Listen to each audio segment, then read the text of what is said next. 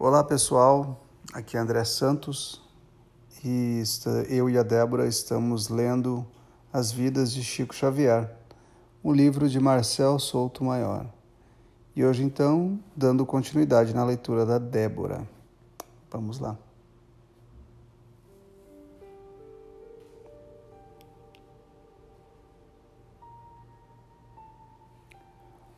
No ano seguinte, Humberto de Campos estaria de volta são e salvo.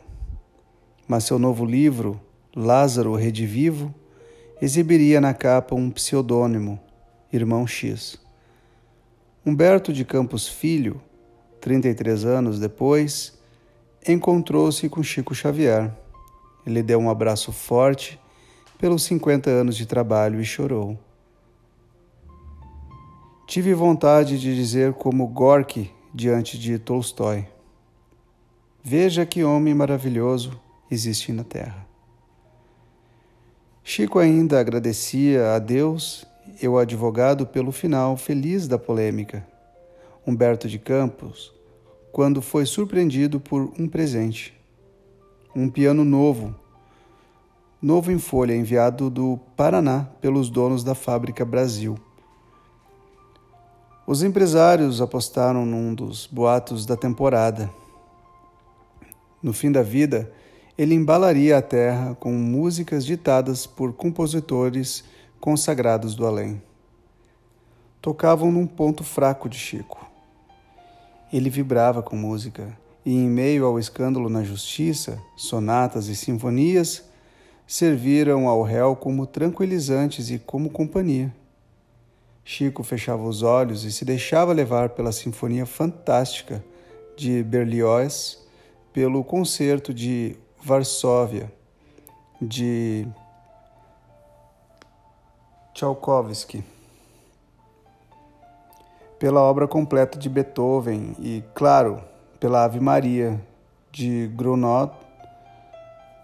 Muitas vezes os acordes clássicos serviram, serviam como escudo com o volume de sua vitrola no máximo, ele abafava enquanto escrevia.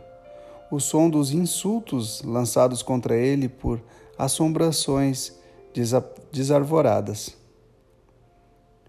Só assim conseguia passar para o papel com alguma tranquilidade os ditados do outro mundo. Chico Xavier encarou o piano e tomou a decisão: aceitaria um instrumento e aprenderia a lidar com ele.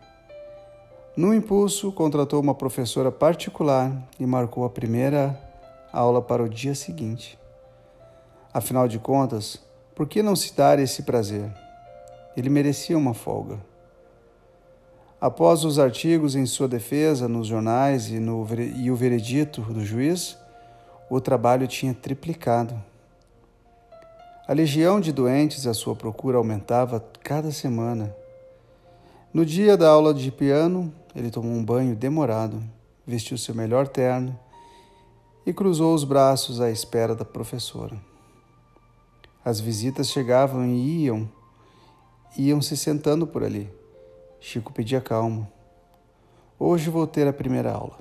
Acomodem-se, esperem um pouco. Cegos, leprosos, pobres de cidades vizinhas se apinhavam na porta. Eles faziam fila a multidão crescia. A professora demorava a chegar. Antes dela, o aluno viu Emmanuel. O que é isso, Chico? Alguma festa? O candidato a pianista gaguejou. Não, é que eu resolvi tomar a, umas aulas de piano. Ah, e esses sofredores que estão aí vieram assistir a aula? Chico ficou sem resposta. Quer dizer que essa gente toda aí está sofrendo, angustiada. Eles estão sofrendo, estão angustiados e ficarão aguardando o dia em que você resolva atendê-los? Quando a professora chegou, Chico se desculpou, agradeceu e se despediu. Não poderia perder tempo. No fim do ano, o ex-futuro aluno de piano não resistiu e arriscou uns voos mais cometido, comedido. Pediu ao vizinho de mesa na fazenda modelo, o músico escrevente Oswaldo Gonçalvo do Carmo, aulas de teoria musical. Queria estudar as notas, tons, semitons, escalas. Empolgado, chegou a confidenciar ao mestre: Se aprender música, conseguirei completar a Sinfonia de Schubert.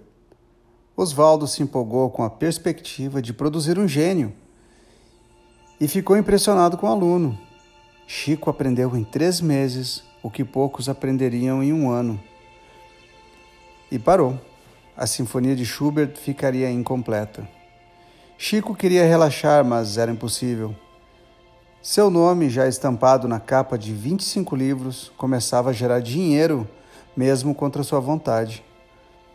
Em 1947, a irmã dele, Zina, foi procurada pela polícia de Belo Horizonte. Precisava identificar o Chico Xavier que atraía multidões num bairro populoso da cidade.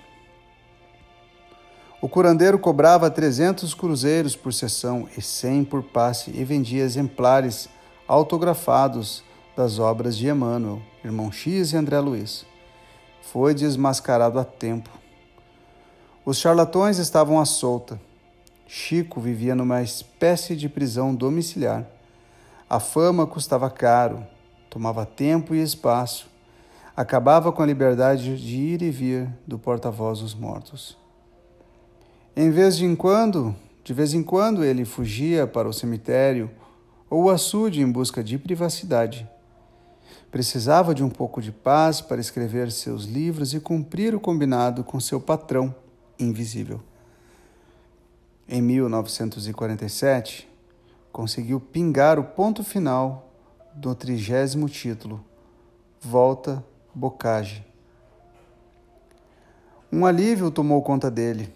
Eufórico, viu Emmanuel se aproximar e perguntou se a tarefa já estava encerrada. O guia sorriu e anunciou: começamos uma nova série de 30 volumes. Chico respirou fundo e obedeceu desanimado. Quanto mais escrevia, quanto mais escrevia, mais ficava encurralado. As mentiras o cercavam. Previsões falsam, falsas eram atribuídas a ele, até e até mesmo textos apócrifos eram divulgados como seus. Em 1949, um livro assinado por um certo André Luiz chegou às livrarias com um prefácio enriquecido pela colaboração direta de Chico Xavier. Era tudo mentira. O escritor de nosso lar nem conhecia a médium responsável pela publicação. Sua casa era pequena para tantos visitantes. O telefone tocava insistentemente e cartas chegavam, às bateladas, todos os dias. Alguns envelopes guardavam surpresas desagradáveis. E bom, gente, eu vou ficando por aqui, né? deixando para Débora dar continuidade aqui. Uh, Chico terminou então os 30, a primeira missão, o Emmanuel já deu mais uma outra missão para ele. Bom, e sabemos que o, que o Chico aí ao longo da carreira dele, escreveu ali em torno de 400 e poucos livros, né? bem mais que a primeira meta que o Emmanuel tinha dito que seria. Né?